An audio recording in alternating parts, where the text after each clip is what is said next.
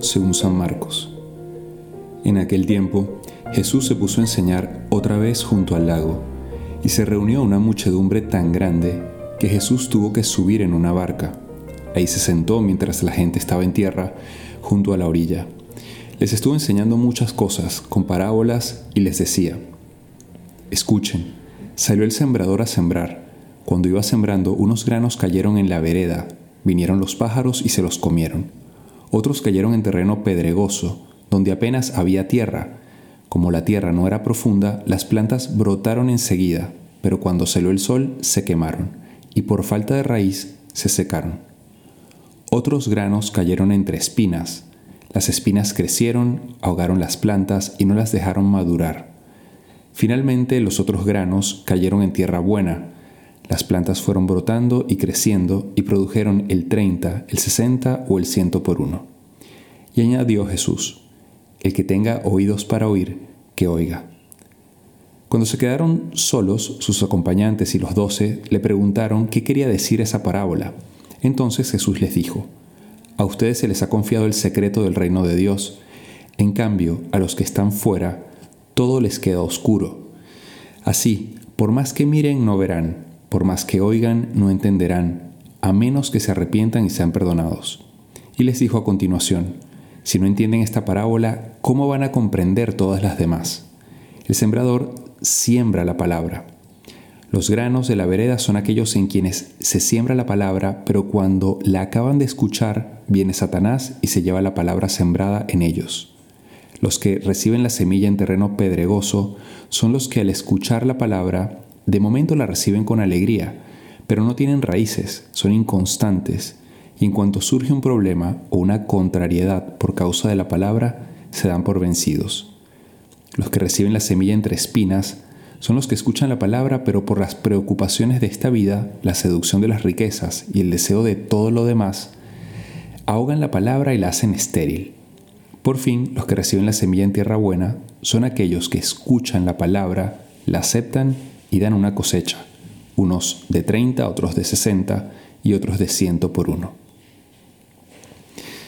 Esta parábola muy famosa sobre el sembrador me hace pensar en un elemento importante que es la centralidad de Dios en nuestras vidas y cómo, de hecho Jesús lo explica, cómo hay gente que sí le hace caso, gente que no, gente que se deja llevar por las preocupaciones de la vida, otros por sus apegos, gustos y van dejando a Dios un poco de lado. Eh, y, luego dice otra cosa interesante, eh, Dice, a ustedes se les ha dado eh, conocer el reino de los cielos, pero va a haber personas que se van a quedar fuera y por más que quieran oír, no van a escuchar, etc., no, van a poder entender simplemente porque no se arrepienten y no buscan ser perdonados.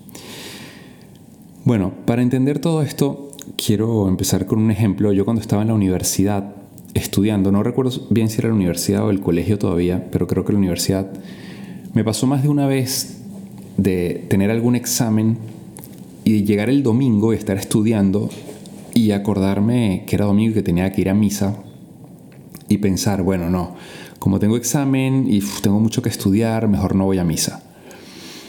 Y bueno, empezaba aquella lucha con, en mi conciencia, ¿no? Pero ¿cómo voy a dejar a Dios de lado? O sea, un examen es más importante que Dios y tal. Em, y claro, cuando uno se analiza y ves todo el tiempo que tuviste en el semestre o en el año, y bueno, incluso ese fin de semana, todas las cosas que hiciste, y dice, bueno, hice esto, esto, esto, y no voy a dedicarle a Dios. Pero bueno, el punto es que aunque hubiese dedicado mucho tiempo a estudiar y no hubiese perdido mi tiempo, un examen no es más importante que Dios. Y esto aquí puede causar un poco de, de escándalo, porque algunos dirán, bueno, pero también Dios quiere que seamos responsables en nuestra vida con nuestras cosas. Y sí, Dios sí quiere que seamos responsables. De hecho, para eso tuvimos un semestre para estudiar, ¿no? Pero incluso en un momento de donde tengo que elegir y lo que tengo que hacer es importante, creo que es ahí donde se demuestra que mi confianza está en Dios. Y creo que este es un tema que nos pasa a la mayoría de los cristianos católicos en el mundo, que es que Dios para nosotros es una idea muy bonita, y, sí, decimos que le amamos y tal, pero a la hora de la hora, cuando yo tengo que elegir dejar algo que me gusta o algo importante, en este caso es algo importante, un examen, o no sé, aquí podemos poner muchos ejemplos de estoy desarrollando algo para aumentar las ventas en mi negocio, o no sé, estoy organizando un evento. Eh, aquí es donde se determina si yo realmente confío en Dios o no. Y, y, sería una buena pregunta. O sea, yo realmente confío en Dios. O sea, confío que Dios me va a dar las fuerzas para que incluso ese evento que estoy organizando tenga verdadero fruto. No solamente un éxito humano, sino frutos también de vida eterna, que a mí me ayude a ser mejor persona. Realmente estoy confío en que Dios me pueda ayudar, incluso con el don de la sabiduría en un examen, si lo pongo a Él en primer lugar. Claro, no se trata de pongo a Dios en primer lugar para recibir algo. Es poner a Dios en primer lugar por amor. Y poner a Dios en primer lugar no solo por amor, sino porque confío totalmente en Él y mi seguridad está puesta en Él. Y esto es tan importante porque luego, si analizamos, hay una frase en la que Jesús dice, ¿de qué te sirve ganar el mundo si pierdes la vida eterna? Y es ahí, es en esa decisión cuando tienes que decidir ir a misa o ir a rezar en vez de seguir haciendo algo que te gusta o, renunciar a una persona o a un gusto personal. Cuando te decides por Dios en un momento en que realmente cuesta, ahí es donde estás demostrando que Dios realmente es tu seguridad, que confías totalmente en Él. Y, y ahí es donde de alguna forma también estás diciendo que Claro que vale más Dios que ganarse el mundo. Vale mucho más Dios y mi vida eterna que un examen, que un proyecto, que miles de cosas, ¿no? Em, claro, esto, esto no quiere decir que no tengas que estudiar, que no tengas que trabajar, pero bueno, sí tenemos mucho tiempo para trabajar y mucho tiempo para estudiar. Eh, el tema es que a veces en esos pequeños momentos donde deberíamos darle a Dios la prioridad, tampoco se la damos. Y en el fondo es porque no confiamos en Él. Entonces, bueno, eh, para no alargarme más, simplemente recordar esto y, termino con una reflexión también que es importante.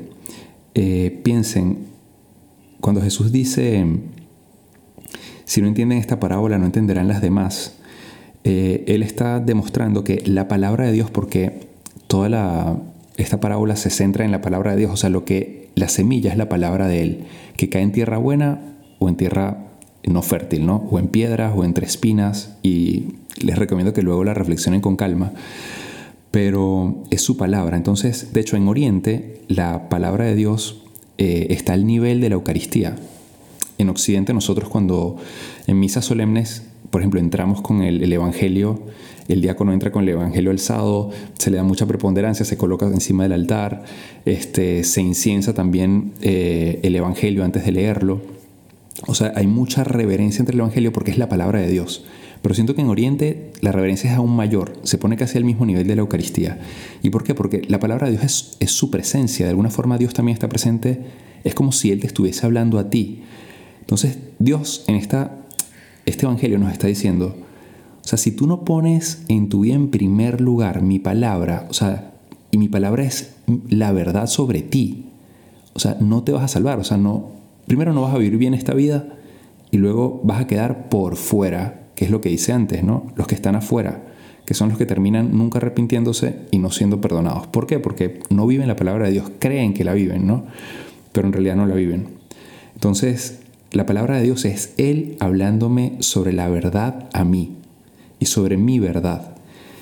Y por eso es tan importante pedirle a Él la gracia, y eso es lo que queremos hacer en esta meditación, de que nos dé la fortaleza de confiar plenamente en Él para que cuando yo tenga que decidir en mi día a día ponerlo en primer lugar, lo ponga de verdad en primer lugar. Aquí podríamos desarrollar muchísimos ejemplos donde nos pasa que no lo ponemos a Él en primer lugar. O a veces sí. Y que bueno, si tú lo has puesto a Él en primer lugar, si tú eh, cada día con tu oración, con este momento de oración, eh, cuando decides ir a misa y renunciar a algo bueno como, como estar en la playa con tus amigos y decir, bueno, sí, es muy bonito estar en la playa con mis amigos, pero, pero Dios es más importante. Ahí es donde se demuestra que realmente le amamos y que realmente tenemos claro que Él es nuestra seguridad. Pidámosle a Dios entonces este regalo de ponerlo a Él y de confiar totalmente en Él, porque Él es el único, el único que no falla. Que pases un feliz día. Eh, te hablo el Padre Jesús Rodríguez y nos puedes seguir nuestras cuentas de qué haría Jesús. Mi cuenta personal, Padre Jesús LC.